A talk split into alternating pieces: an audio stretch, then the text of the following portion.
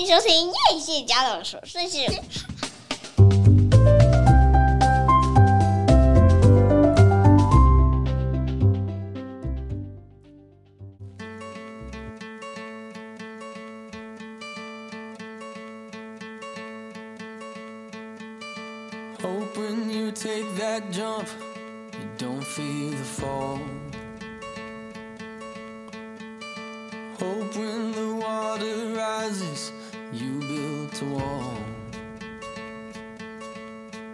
收听夜谢家的琐碎事，我是 Fermina。我们今天是有新的主题，是不是？没有，真的太久没上线了。最近好想要大唱歌，然后就想要放一下很不一样的音乐。我发现我好久没有听 One Republic，久久听一次不错，很赞哎。他的歌词好像有还蛮，有时候蛮写到人心坎里的。我最近刚好看到一个滑冰比赛，然后听到他的 I Lived。哇，整个礼拜都背这首歌，什么意思？那是我活过了一次，是不是？他在讲，哎，歌词没有特别看一下，但是我很喜欢他中间一段非常非常。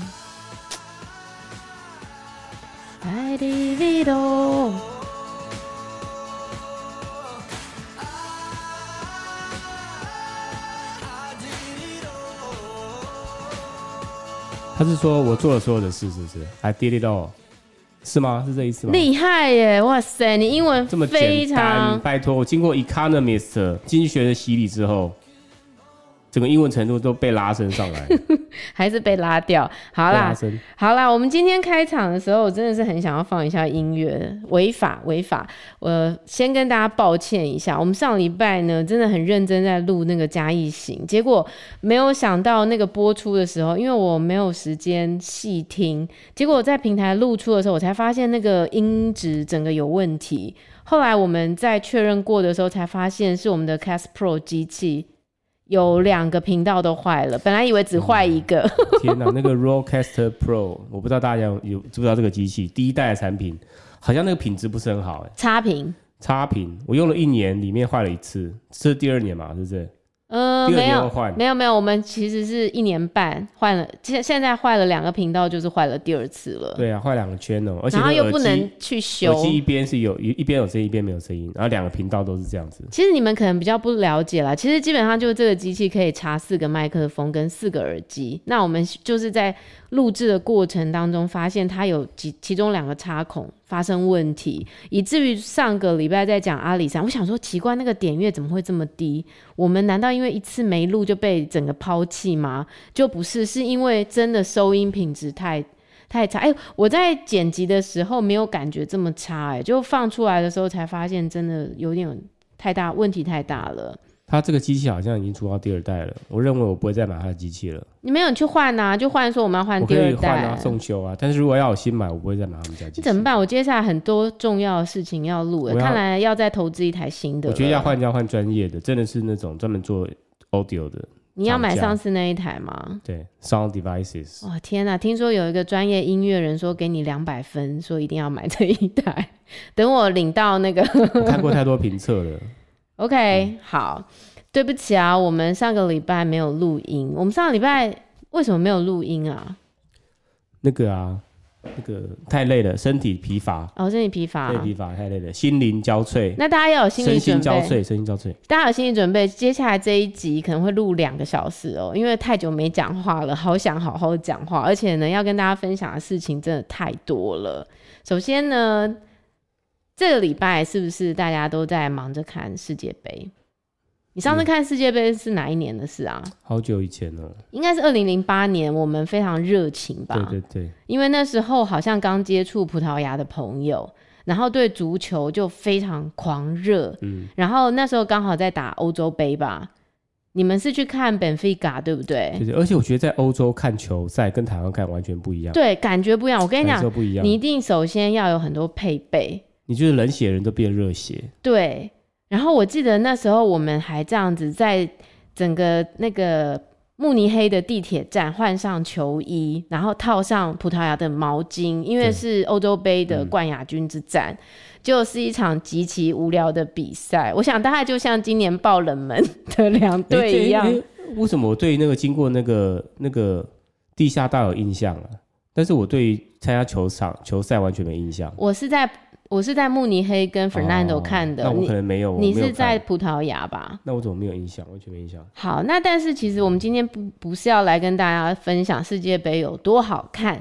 嗯、呃，其实是因为我觉得到了一个年纪之后啊，我发现我自己没有朝往美的路迈进。一方面可能是因为自己长得并不美，我知道，就像我没有朝帅哥的路迈进一样，因为我知道自己的那个天花板在哪里。应该是说，我觉得我一直追求一个非常呃真实的，我很想知道真实是什么。然后一旦我知道真实是什么的时候，我就会对于呃。在荧光幕前的一些虚华的东西，就会有一些些质疑。那我先从另外一个事件讲起哈。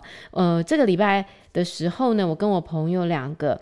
嗯，已经约了好久，说想要去九月刚开幕，在金华街那边有一个呃荣景生活园区。那我想大家都已经被它非常多日式的建筑的照片看到非常美，烧到像是好丘 Bagel，它就有一个像透明玻璃屋，然后那个光线照下去的时候，你就会觉得哇很漂亮。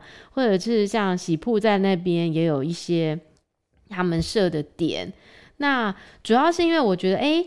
好像我终于平日已经有一点自由的时光，我就很想跟朋友一块去走走。那没想到我就在去的那个路上呢，我就刚好听到报道者在报道这个荣景生活园区的前身，其实呢是台北以前的一个刑务刑务所，其实就是关押犯人、枪决犯人。刑场，日治时代其实日治时代刑场了，然后后来到民国的时候，对国民政府迁台的时候，变成台北看守所。呃，其实他还是在关押政治犯的地方。那呃，其实在这个他成为这个生活园区之前，这一大片土地上面可能居住。最多人的时候，可能有将近三千多人，他是有居民居住在这边的。那为什么会有居民居住在这边？其实有非常多，他们是因为在那个跟着政府过迁来台的老兵，老兵，外省老兵，外省老兵，等于是他有一点点像那个眷村哦，他、嗯、但他又不是完全是眷村，主要是当时的这个整个氛围，就是在一个刑务所、监狱的。附近其实是没有什么人要住，然后它是法制单位嘛，它是在一个法制单位，嗯、等于是呃，好像很多法制人员的宿舍是安排在这里的，所以除了宿舍，它可能这个土地是隶属于国家的，可是，在当时。在这么九年以前哦，大概四十五十年前，因为有一些现在被破迁的居民，这个破迁的行动可能是从二零零七年那个时候，政府呢就突然间决定要把这一块区域划成台北华尔街，他们想要把它做成台湾的台北华尔街，大概就像纽纽那个美国的华尔街要这样子做，所以就要这些。居民迁走，那这些居民他们当时为什么会来到这呢？呃，有些人说，因为他爸爸哦那时候呃来到台湾，然后呃他们也没有办法买房子啊，然后好不容易开放说，呃好像军眷是可以结婚的，军人是可以结婚的，是可以买的，因为以前都很怕说你买了就不反攻大陆了嘛，啊，结果他就说，呃，这边有一个八万块。然后就买在这里了，然后还有那一种是哦，他是呃，其实没有房子可以住啊。法务部的那个，他是他爸爸是做那个好像部长的保镖哦。然后部长就说啊，我们有很多那个回收的木材，好，你去那个人家可能也是拆迁，然后就收集在哪，你就拿来盖一盖。好像还是法院啦，法院好像有一些荒废的一些。那些建材，对啊，你就盖一盖，好盖一盖，你就在这边盖一盖。哎，可能盖一个的时候不够住啊，越来生小孩越生越多啊，就再盖。好，可能越盖，而且他说奇怪，我们这个房子也是有门牌号码，也是有缴税的。它这里头其实包含了几个族群啊，一个是合法的，一个是非法的，一个是违建的。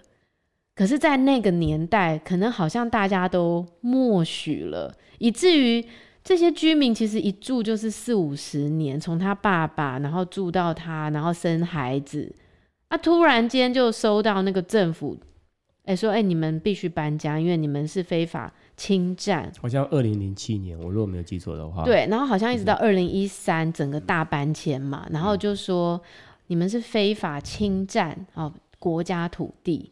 那如果你不搬的话，我们就要随着你不搬，就有很多罚款。嗯，那有些居民其实，在当时收到这些法院通知的时候，父母没有告诉他们，他们是下一代，那父母也不处理，不处理那个罚还就一直累积、累积、累积，甚至有些累积到六百万，就是罚还 double，对不对？对，而且还有一些利息跟着跑，这样子。对，然后。更好笑的是，其中有一个住户是他已经把他的房子拆掉还给政府了，可是呢，当时有一堵墙还是什么，是跟日治时代的那个浴室是古迹哦、是粘在一起的，那不能硬拆，要用什么水刀拆？政府就请水刀去拆的时候要四十万，这四十万也跟这个居民收，就是这些被迫迁移的居民。他们其实内心除了说很愤恨不平，觉得说以前不是合法，为什么现在违法啊？违法，我房子也还你了，我也搬走了，可是你后面又跟我一直追讨这些有的没有的钱，那我呢？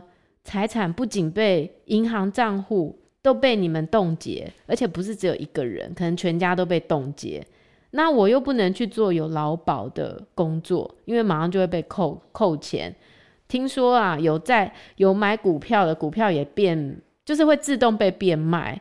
然后呢，如果你是有定存，定存的自动解约这样子，等于他们的钱都没有办法用，他就打零工。我听、嗯、我看到其中一个住户哦，他要养一家四口，他妈，然后他有一个好像精神好弱的哥哥，精神病。就十九岁的时候突然精神有问题，嗯、然后还要养太太，然后他妈妈好像那个嘛卧病在床嘛。然后对啊，然后他只有赚三四万做保全，还呃做那个物流，物流对，只有赚三四万，然后还要付一万七的房租，哎，你想想这是人在过的生活吗？这，这真的是没有办法过。他说幸好我没生小孩，竟然讲幸好。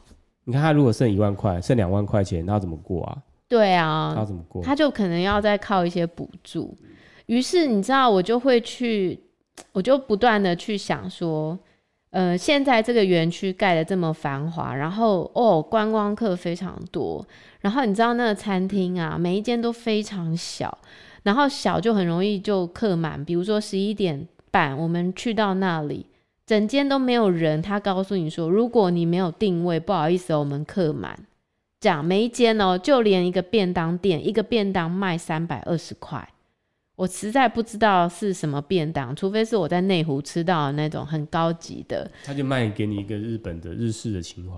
我没有想要为了情怀，而且还客满、欸，还听说还在那边唱歌，对不对？有人在那边唱歌。什么弦什么东西？对，就是像日本，我以为置身在日本的某个城市里面。我对日本是没有偏执到这个程度啦。就是说我原本当然觉得很期待说，说哦，好像是一个很棒的活化嘛，活化旧有的老老物，然后变成一个大家可以去。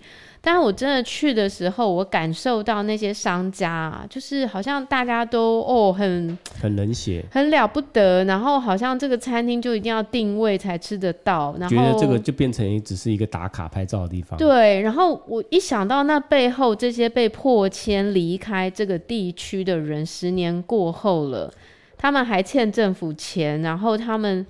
他们真的不知道为什么自己是非法，然后他们没有办法做很好的工作，然后住不像样的地方。而而而且，我觉得他有提到说，其中有一个受访者他是第二代嘛，嗯、他就是说，为什么他的父母亲要背负着就是。就是偷窃，类似偷窃国家钱财这种罪名。对，是。他觉得他父母就是活得很卑微，然后这样就这样死去了。是，真的就很不甘愿，嗯、就是内心。我听到这些故事的时候，我当然不是去责怪商家或者是什么，因为我只是觉得，呃，很多事情的背后有很多那个历史的背景，然后可能在当时就是一个人质的时代嘛。法务部长跟你说可以啊，那怎么知道后面不可以？而且有些人真的是搞不清楚说，我也有缴房屋税啊，然后没有缴的时候，他说哦，你这太老旧，不用缴。其实就是他们在动脑筋，想要让他们搬走了，这样，嗯。我就觉得我一点都不想在这个园区了，然后我也一点都不想要在那边吃饭了，我也不想再踏进那边一步了。我觉得我没有办法忍受，好像这是很多人的伤口，这是踩在很多人的的的血泪上面，然后我们在那边打卡、网美、拍照，我觉得这不是两件事啊，这是一件事。我觉得这个是不公不义的事情，这就很像我现在继续来跟大家分享这个世界杯。我们刚刚讲了一下世界杯后，那其实台湾可能。呃，对世界杯没有像欧洲他们这么热情吼，但是我们知道这一次的世界杯就十一月的时候在卡达揭开序幕，然后没有想到连着两天就大爆冷门，一下是阿根廷竟然输给沙乌地阿拉伯，嗯、哇，梅西，我看到梅西我都想哭了，说不定这是最后一次他上场了。嗯、那接着没有想到那个日本赢了德国，这也是一个很不可思议的事。嗯呃，其实，在这一次的世界杯背后呢，其实也是有非常非常多的争议哈。因为我们都知道，卡达其实是一个沙漠国家，百分之九十几都是沙漠。那当时他们要争取去呃主办这个世界杯的时候呢，当时其实都是有一些勘察的小组成员去勘察，他们认为其实是不合适的。首先，它的温度非常非常高。我们都知道世界杯踢的时间绝对是在六七月，嗯，才能大口喝啤酒，然后看世界杯多爽快啊！但是这是第一次，FIFA 是为了这个卡达要主办，延后到十一月。为什么延后到十一月？因为六七月吓死人，那个温度四五十度，然后你要在那边踢世界杯。那他们当时评估卡卡达不适合的原因还有一个，就是你知道它人口其实是非常少的。听说，听说，我不知道，我不是确定这个数字。呃，基本的人民可能只有三十万，加起来总共两百多万。这两百多万 其实很多都是移工，嗯、外面来的。嗯、当时没有捷运，只有两个场馆。嗯、为了这个世足，他们必须盖八座场馆，嗯、然后必须要做好交通建设。嗯、其实他们的评估是以卡达的 capacity 可能是做不到的。嗯、但是他们就。听说，听说哈，这应该是事实啦，因为我看的是报道者跟转角国际的报道。呃，当时这个非常重要的这个谁呀、啊，就去找了法国的那个总统，当时是谁？萨科齐啊，嗯，去找了法国的总统，然后还有法国一个非常重要的，也是好像是在 FIFA 里面的一个委员吃饭。嗯其实你就知道，卡达想要争取这个，其实是他也不缺钱，他也不用什么大兴基础建设去新带动他们国内的整个经济，他其实是想洗白而已啦。洗白？你说背后的动机是要洗白什么？洗白啊，就是比如说，你知道他们其实好，我先讲这个非法劳工的问题，不是非法劳工，就是。人权的问题，他他他就是想要争取这个主办权嘛，因为其实他知道他拿不到，所以他就贿赂了很多这个 FIFA 里面的委员，希望他们把票票投给卡达。那他呢，在这这十二年间哦，就大兴土木啊，要做这些建设。你知道那个曾经。他们那些移工啊，因为他们给的薪水听起来好像很高嘛，然后移工都是来自南亚跟非洲，像尼泊尔当时啊，曾经在短短的两个月，好像死了四十几个人，就是被个虐待这个劳工。这虐待你知道，就是那种四五十度的高温下。又没有干净的饮用水，然后长时间的工作，而且他们只要要进去卡达做工作，他们就要去签一个条款，就是你必须在卡达当地找到一个保人，这个保人一定要当地人，你知道，就是中介什么的。那等于他的条约都是随雇主，我想要怎么改就怎么改，嗯、是对这些移工都是没有保证的。于是，在这十年间，大概死了六千多个移工，那有很多都被判自然死亡，有一些是坠楼死亡。你就会知道说，在这个地方，其实工作环境的条件是非常非常恶劣的。哎、很可怕哎、欸！十年六千个哎、欸，一年六百个哎、每个月都在死人哎、这是一个非常可怕的数字。我看到的好像是说，他们在这十年内，为了盖这些场馆跟这些其他的建建筑物，比如说一些酒店啊，为了引引大批的旅客，他们不是花了两千两百亿美元是在做这件事情？是，对啊，所以你看这么。耗费这么大的金钱，然后这么多的人力去建设这个东西，哦，那就是我我比较好奇的是，那它背后原因到底是什么？它背后原因就是它要透过，你知道他也很反对那个 LGBTQ 吗？嗯、就是他其实是都会透过网络警察，嗯、然后去调这些，就是有一些性别歧视，然后把这些人调出来之后呢，就判他们的罪，然后再把他们放回去当线人。然后一网打尽那些族群，你知道这个是一个非常在他们的这些国家，他们穆斯林嘛，嗯、他们觉得这个就是有问题的，嗯、他们就觉得他们没有办法接受，然后就迫害这些人权，洗白就是让他们的国家可以团结起来，转移焦点，不要再注意到他们做的这些肮脏事啊，对不对？这其实就是一个黑金挂钩。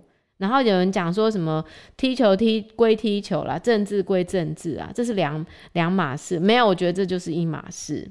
我相信这些足球队员也无法接受，嗯、到可能球员的生命都会受到威胁这样子。嗯、所以你知道当时第一个，这这其实世界杯也发生好多事情啊。这一次像比如说伊朗，伊朗的球员在开场的时候，他们就通通噤声。不唱国歌，他们不唱国歌是为了表示他们抗议政府意哦，叫做什么镇压他们的示威，就是阿米尼事件。嗯，虽然伊朗人并不领情啦，因为伊朗人觉得你们太晚表态了，你们最该在当时表态，没有人敢表态，现在表态太晚了。但是其实今天有一个伊朗，当时也是参加过很多届的足球世界杯的球星。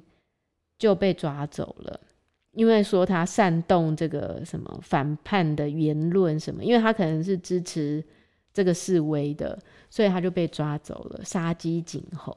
所以这些伊朗球员最后回到他们的国家，不知道会不会被判刑或怎么样。那再后来呢，德国也有一个举动，就是因为他们有七个国家的足协，他们足球员他们就。为了要支持说性别嘛，他们就要背队长本来都讲好说上场，他们就要带带上一个臂章，象征就是挺这个多元多多元平权，对多元平权叫 One Love，嗯，就 FIFA 就警告他说，你敢带上来，我就给你黄牌，不然就判你出场。嗯你知道被威胁，你知道？好像就没有带嘛，对不对？没有带，所以他们在拍照的时候，德国球员就把手全部捂着他们的嘴，表示他们被噤声。嗯、我觉得还有还有必要踢吗？不要踢了啦，大家都回家好了啦。因为就是一个、嗯、没有办法，没有办法踢啊，没有没有办法不踢，因为你不踢，搞会会会被罚罚款。对，因为还有竞赛啊，你可能被禁一年，还有什么转播权什么的。对啊。我什么时候球赛变得这种不单纯哈？嗯、什么时候球赛已经不是当年就是看球而已？哎、欸，不过我觉得我因为我有看到，我一直在想说，为什么他们一定要卡塔这么小，国力这么差？嗯，哎、嗯欸，他们很有钱，好不好？对，人这么少，然后他们的足球排名是很一百名以后的。他是要话语权，他要拿到。所以那个你听我讲，所以我我是有听说那个他们是整个阿拉伯世界第一次主办这这种竞赛，对，所以这一方面代表了阿巴阿拉伯世界国家的一个骄傲跟荣誉。所以我觉得可能不是只有卡达本身的在赞助这个活动，那可可能其他的那个什么阿拉伯的国家比如说阿拉伯联合大公国或者其他的一些周边很有钱的阿拉伯世界国家都在资助他们做这件事情，不然两千两百亿耶，谁拿得出来？哎、欸，两千不是台币是美金呢？哎、人家很有钱，好不好？人家石油大国没有在缺这一点钱，而且它主要是象征性的话语权，就是在穆斯林世界的话语权。我觉得，嗯，怎么样？你拿到了，然后又怎么样？大家还是觉得你就是烂呐、啊，你就是一个奇怪的。就是没有自由，没有，平等，没有什么都没有的国家啊。没有可能，可能他们就觉得有有点像中国这样子，我就是举办一个世界的世界性的活动，来代表我这个国家的强大。你不觉得越来越多的赛事竟然都在集权国家主办吗？这个我的确是有看到，因为民主国家办不起嘛。对，因为办了其实就花钱嘛，然后集权反正花的是国家的钱嘛，没在怕的。对对，对对。好，但是我反对啦，就是。关于这种，我是拒看，我拒看，我不，我不，我我愿意多了解跟他相关，嗯、但我拒看。不会啊，冠军战你应该会看吧？我不看，前四强全，除非葡萄牙踢进去，不然我没有想要看。对，我只支持葡萄牙，哦、所以有一个那个例外条款。哎，只是我觉得，我觉得我真的，我觉得到了一定的年纪的时候，你会觉得对这个世界，你应该要多付出一点你的意识。不是嘻嘻哈哈网美打卡，不是每天拍美照，然后不是去做这些没有意识的事。我觉得我们要关心这个事件，这个事件是很重要的。当你付诸你的关心，付诸你的想法的时候，它就可以改变。嗯，嗯。你知道我们在说话的同时，乌克兰还在遭受攻击吗？我不知道乌克兰这拖好久，从三月到现在九个月了，是不是？还在打，呃，从二月到现在。然后你知道，现在乌克兰其实很多地方都已经是零下了，然后他们有一千多万户的家庭。那为什么台湾这么热？哦，台湾亚热带了。你搬去乌克兰，然后还有一千多万的家庭，因为他们的电力设施被那个炮弹被俄罗斯的炮弹击中，以至于他们没有电。你知道我今天看到一个孩子，他必须要用呼吸器，他才能够呼吸，不然他没有办法维持他的生命。你知道他那个呼吸器没有电，在家没有电，他是必须去加油站接那个电，接他的呼吸器。耶，我我觉得会有非常非常多是我们很难想象的。但是你知道乌克兰他们怎么想吗？没有办法开暖气，就多盖两条毯子，因为好过你没有自由。嗯、所以为了自由，他们要嗯忍耐嗯，真的是让人觉得很鼻酸。嗯、所以我觉得并不是这个事情结束了，这个事情还没有结束。可是我觉得大家都好像以为哦，好像已经打胜仗了，没有。嗯、报道者呢专访了一个乌克兰。当地一个非常有趣的人，他全程讲北京腔的中文。他是乌克兰，乌克兰人。他是乌克兰人，道道地地乌克兰人，但他讲中文零违和。哇塞，太厉害了！他曾经到宁波去读书，嗯、然后他说他从小就对语言非常有兴趣，然后他也会讲德文，然后他想做的事情就是不断不断的用他的嗯能力语言去告诉全世界。他是 YouTuber，他有做很多 YouTuber，嗯，呃。这个战争继续在发生，那并不是像中国人有些人想的那样，并不是乌克兰什么纳粹，然后并不是乌克兰做了什么事导致俄罗斯攻击，没有，他就是侵略。对，他不知道他做的这件事情会引起多大的效应，可是他觉得他必须这样做。我真的是 钦佩、钦佩、钦佩他了，钦佩他。我觉得他做得非常好，嗯、所以我觉得。这个世界真的真的有非常非常多的事情值得我们关注，不是只是拍美照、修图、打卡、对对对，吃美食。我们应该关心世界的大事。我们下一集来讲跟非洲有关的事情。好啊，要讲非洲的什么？我那我 study 一下 econ economist。好，经济学人没问题，交给你。下个礼拜的新闻交给你。而且你知道，印尼这礼拜不是发生了一个大地震？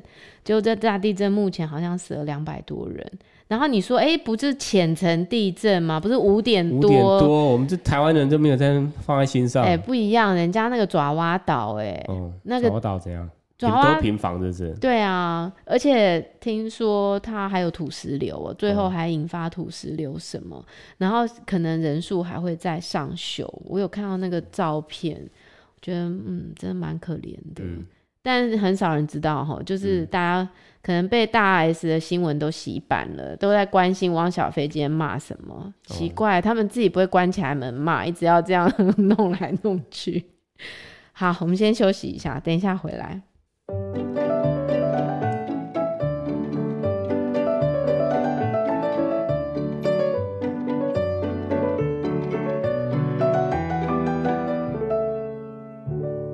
好，哎、你知道？哎、呦，我怎么 按错？你知道那个最近就看了非常非常多好看的片，我我就说今天节目可能会非常长，太久没录了，一录就一发不可收拾。但你也不要录太长。呃，不能录。录到刚刚好的那个时间是人最多人听的。好，那我们来分享几部，你有看吗？你有看什么有趣的吗？呃，你就你上次有跟我说那部啊，《三千年的渴望》不是啊，不是这一部啊。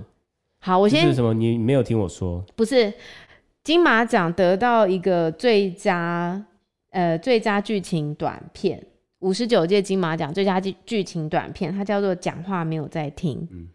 我当时是我一个朋友跟我讲这部这部片，他说很短啊，大概不到四十分钟，三十六分钟还是四十分钟，是金世杰跟杨贵妹去演的。嗯、然后这个导演叫李李念修，她是一个女孩子。她这个片其实整整酝酿酝酿了十五年，把这个片拍出来。其实她是由她爸爸过世的时候，她经历了一些非常荒诞的事情，然后她就想要把。当时的这个一点事情来还原，所以他就拍了一个这样的片，当讲话没有在听。然后人家说什么叫讲话没有在听？他说长辈啊，长辈讲话没有在听。一方面是长辈很容易重复，二方面是长辈有时候有自己的观点，又很强势，以至于最后就是没有人在听他讲话。那金世杰在里头就是一个长期卧病在床的一个阿伯。然后他太太就杨贵妹，就有一天金世杰就从这个床上起来的时候，哎，有点剧透，对不起。然后这个金世杰就从床上起来的时候，发现自己在床上，就代表他已经走了嘛。那正常来说，人走了，家人应该就开始会哭天抢地啊，想要走了，对不对？哎，可是不是，这个家人第一个反应是他真的死了吗？然后他们就拿那个卫生纸在他鼻子前面，看看这个纸会不会动。因为很难确定一个人的死亡，嗯、又或者说他们不想接受，他就是这样子离开了。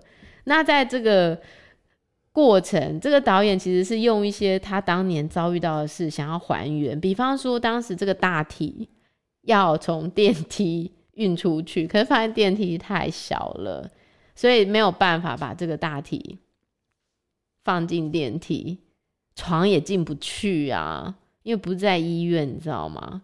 那最后该怎么办呢？就很荒谬，就是那个殡仪馆的人就从后面抱住这个大体，然后立起来，然后家人一起进了这部电梯。然后那个导演那时候就在，没有看到这一段，这是导演他们自己发生的事情。哦、嗯，然后这导演就在想说，万一当时如果有人进来的话。吓死了！到底该怎么办？所以你就会看到，在剧情当中呢，就是会有一段他们这个已经要前往那个殡仪馆的路上，然后杨贵妹就突然间跟大家说：“等一下，等一下，你爸爸他最喜欢到这个河堤来散步，我一定要带他散最后一次步。”我觉得他这段其实拍的有点瞎，你知道吗？因为他这边停下来之后。他往合体这边跑，然后去跟人家，刚好有人有一推台推着一台那个，对他，去借一台轮椅，轮椅，他就跟他借，请问 借他这个人，当他当他看到他做这件事情之后，请问还要不要这台推车？然后重点是那个殡仪馆就跟他说，这样不行，我跟你说那个大体啊，很快就会僵硬，你让他去坐轮椅，到时候回来就会是那个成一个那个那什么形状啊？N 字的形状，N 字的形状，N 字形这样子。可是他说不行，他一定要带他去散步。我觉得他这部短片其实呈现了人在过世的时候，真的会发生很多你不知道现在到底该哭还是该笑的事情。嗯、但是我觉得在提防上上演了一段他爸爸跟他童年时最要好的朋友军中同袍很多年不见，然后再重逢的那一段，其实很感人。嗯，对，我也觉得。那为什么他要拍这一段薛宝钗跟这个？薛丁贵跟王宝钏吗、嗯、的这一段，其实是因为他记得他爸爸当年呢、喔，非常非常喜欢唱京剧，然后他爸爸都是唱花旦，然后很喜欢在家穿女装，嗯、然后他爸爸曾经跟他说，他当时其实有喜欢上，好像也是军中同袍，那大家可能会觉得很瞎，对不对？嗯、可是这或许是他一直没有办法说出口。然后只能碍于当年的这种世俗，嗯、然后男女成婚，男女成婚，可是可能心里一直有一个，心仪的对象，对未尽之愿这样子，嗯、所以这个导演就透过镜头，然后还原了一个可能让他爸爸当年的那个想法可以圆满。所以我觉得在看这部电视呃电影的过程，短片的过程，它一方面很好笑，很荒唐。可是，一方面又让你有很多的情感涌现。然后导演说，其实他为什么要拍一个这样的片？他很希望大家，呃，有的时候你会觉得跟嗯、老人家讲话，你没有办法回应他什么，好，因为真的他他跟你讲，你不知道怎么回答。嗯、但是有时候倾听也是一个非常好的陪伴。然后他觉得说，他希望大家看完这部片都可以回去陪陪家人。啊，可以好好听他们说话。哎、我觉得其实真的，我觉得上一代的故事真的很有必要透过这样的过程，然后保留下来。哦，你会知道说你爸爸以前小时候的生活环境，他是怎么长大的，他是怎么创业的，他是怎么呃结婚生子的，他的内心有没有什么遗憾，他有没有什么想望？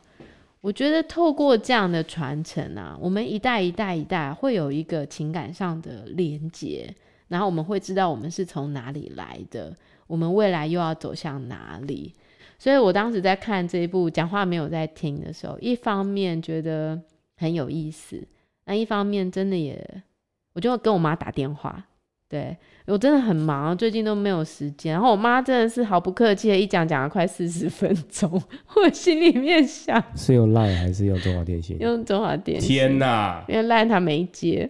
然后我就心惨，你惨了，你这个通话费大概要破千了。不会啦，还好啦。破千。那我心里面想说，我妈一定在家平常也蛮无聊的，然后她难得有一个对象，就可以好好让她讲，你就让她好好讲，我就听她讲。虽然做饭都快要来不及了，但我还蛮开心，就是我有打这个电话。那有问出你妈遗憾是什么吗？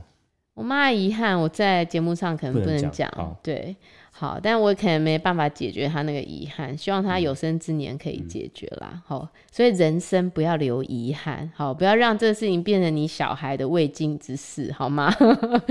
好，那这是我这一次看到，我觉得台湾电影相当不错，最近应该在很多平台都可以看得到。嗯，所以你也看完了吗？看完了 Apple 的，那你觉得不错吗？我觉得不错，但是我觉得他一开始我知道他想要把这个悲伤的事情讲的比较诙谐一点。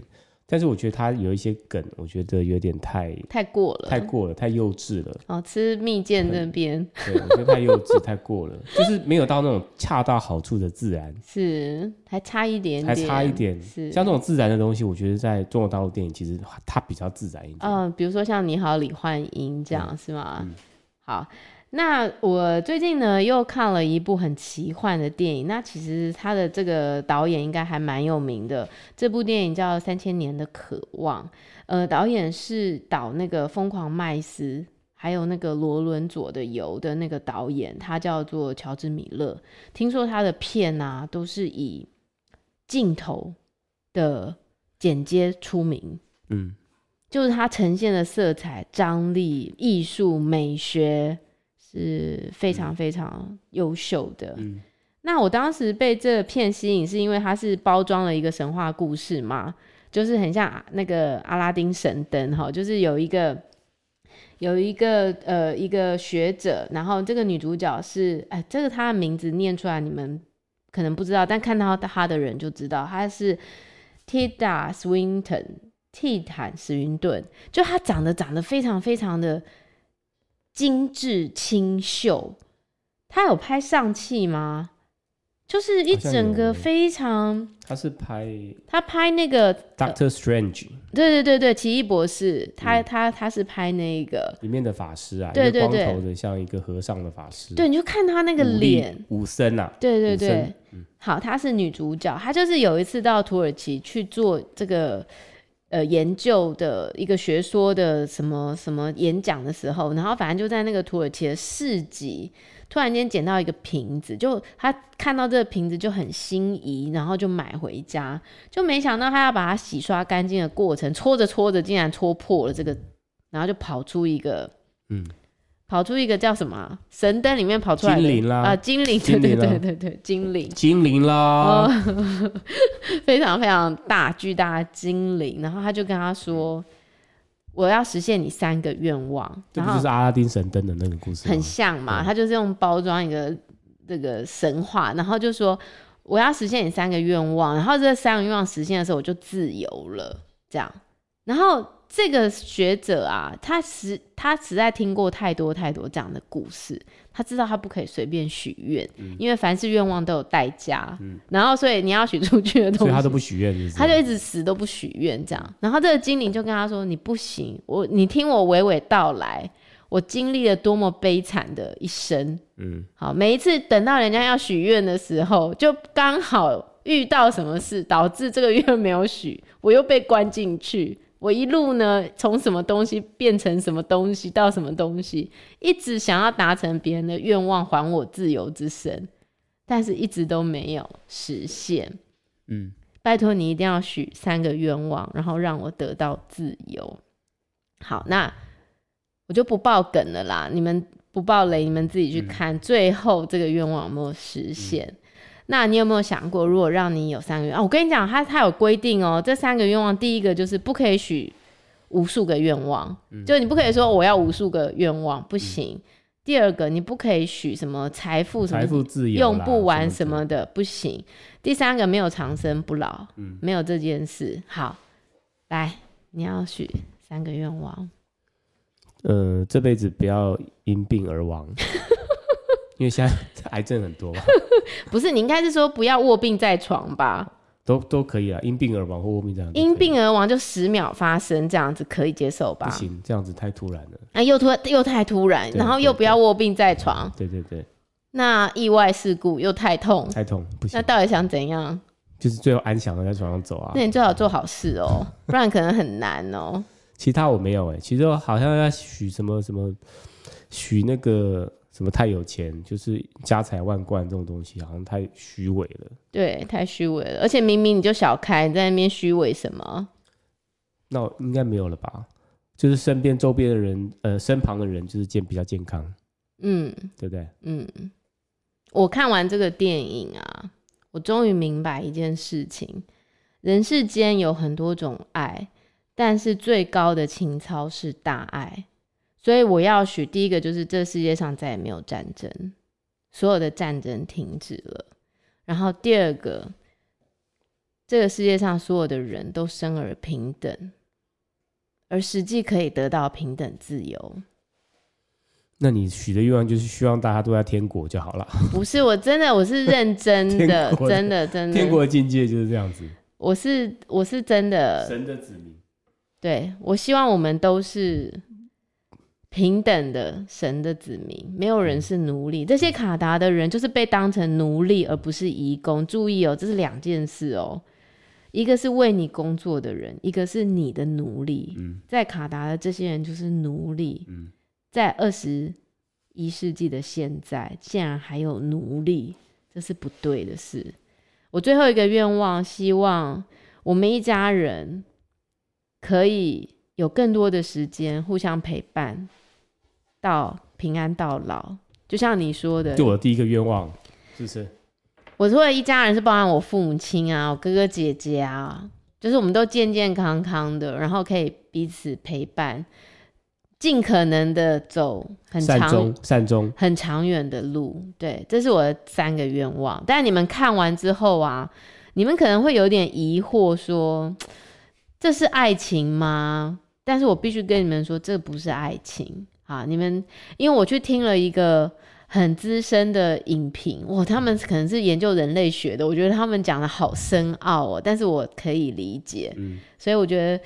呃，这部片到结尾可能会不如你预期，好像很冲击，或者是好像很很精彩。它不是一个这样的走向，但是我觉得它会点燃你心里面的哲学思想。我觉得可以去看一下《三千年的渴望》。好，还有一部片不知道该不该推耶，因为还没看完呢。这宋仲基呀，最近上演这个韩剧。叫财阀家的小儿子啊，这个在 Netflix 没有哦，这个好像在 Friday 影音才有。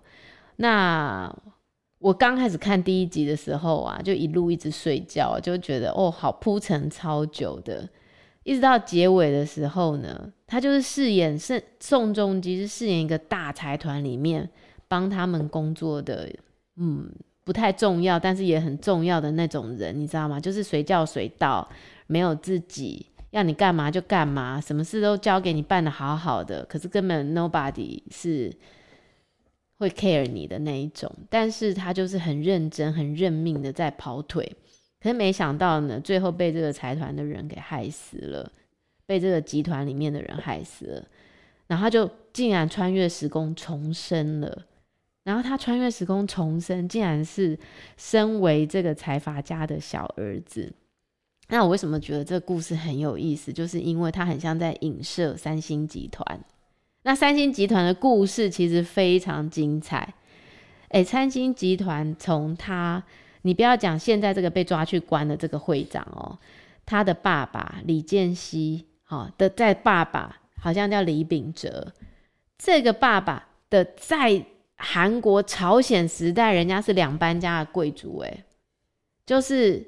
一路都是非常有钱的人，然后他们是怎么有办法一路做到？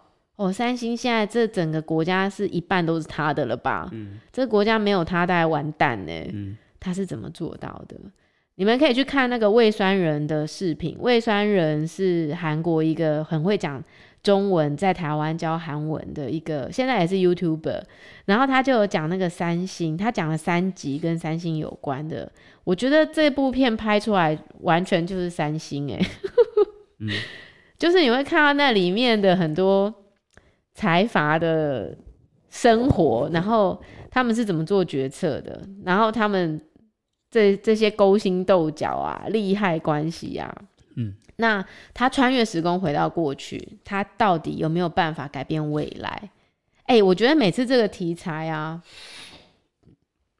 这题材我觉得每次都很吸引人。每次在拍摄的时候，你都会发现一个结果，嗯，你是改变不了未来的。欸、我刚才也是这样想，哎，对，就是未来要发生的事情就是会发生的，嗯、你能改变的只有什么？当下。你改变不了未来，你不可能从过去改变未来会发生的事。嗯、可是你的每个当下的行动，在未来都会成为不可逆的改变。嗯，所以唯有改变你自己，你才有办法改变未来，改变他人。嗯、你是不可能去改变其他。嗯，对，好，所以这是我今天推荐给大家。其实还有好多，我我真的看了好多片哦、喔。最近毛起来看片。但是太长了，这今天这集节目，嗯，就下次讲吧。好，下次再讲。而且我对面这个人一直在过敏，怎么回事？最近很累是不是？很多心情想跟大家分享啊。算了，下一集每次都这样，要不就不录，然后一录这样讲没完。对啊，你下一集，不然你也可以后天再录啊。啊，下次下次再说。对，就是一个两两个礼拜上一集，现在是是呃一一个礼拜上两集。神经，我们每个礼拜上一集，好不好？这个节奏，还有你不要再离麦克风那么远了，要讲话就是在麦克风前。好，呃，很抱歉，我真的不要用什么很忙啦，什么东西来做借口。有的时候其实真的就是就是没有时间啦。好，那。谢谢大家不离不弃的与我们同在。我好久没有收到留言哦，大家是不是可以有什么意见可以留言？然后我我跟你们说啊，我在十二月底的时候会给大家一个惊喜，这个惊喜现在不爆雷，十二月底的时候再来公布。那欢迎大家留言给我，也谢谢你收听我们叶谢家的琐碎事，琐碎事。好。欢迎你到脸书粉丝页留言，然后告诉我你的意见。我们下次再见，拜拜。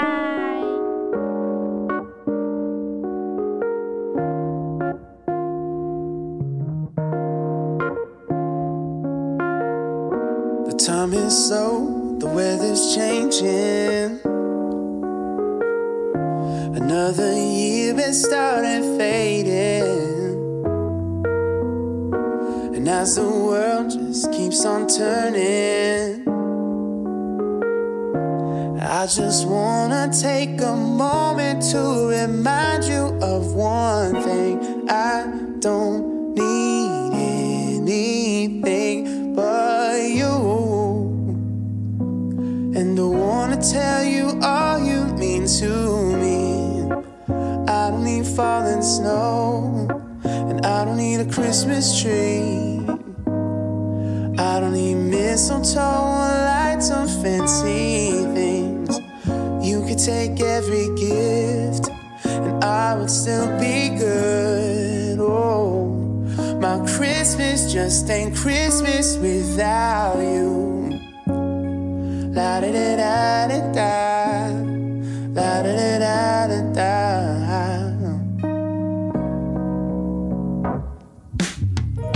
So light a fire liquor spinning.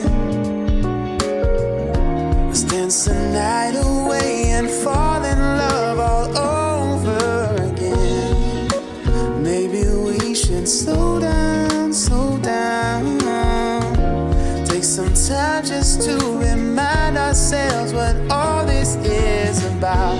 I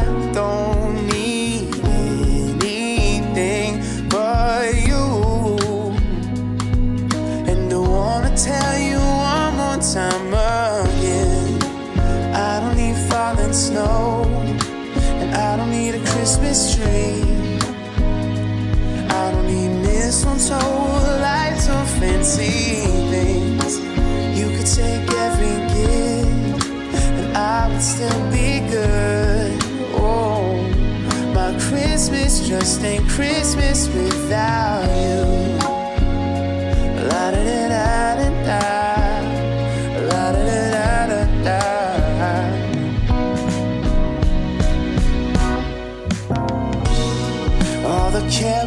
Playing, silver bells are ringing, all the people are saying Christmas time is here. And all of that's fine, I know. Hanging lights up in the snow. But there's one thing I just wanna tell you your love shines it brighter than them all. I don't need falling snow, I don't need a Christmas tree. I don't need mistletoe or lights or fancy things. You could take every gift, and I would still be good.